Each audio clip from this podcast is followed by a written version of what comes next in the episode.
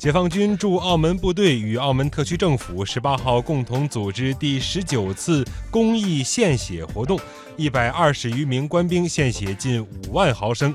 自驻澳门部队进驻以来，已有近一千九百人次累计为澳门无偿献血近八十万毫升。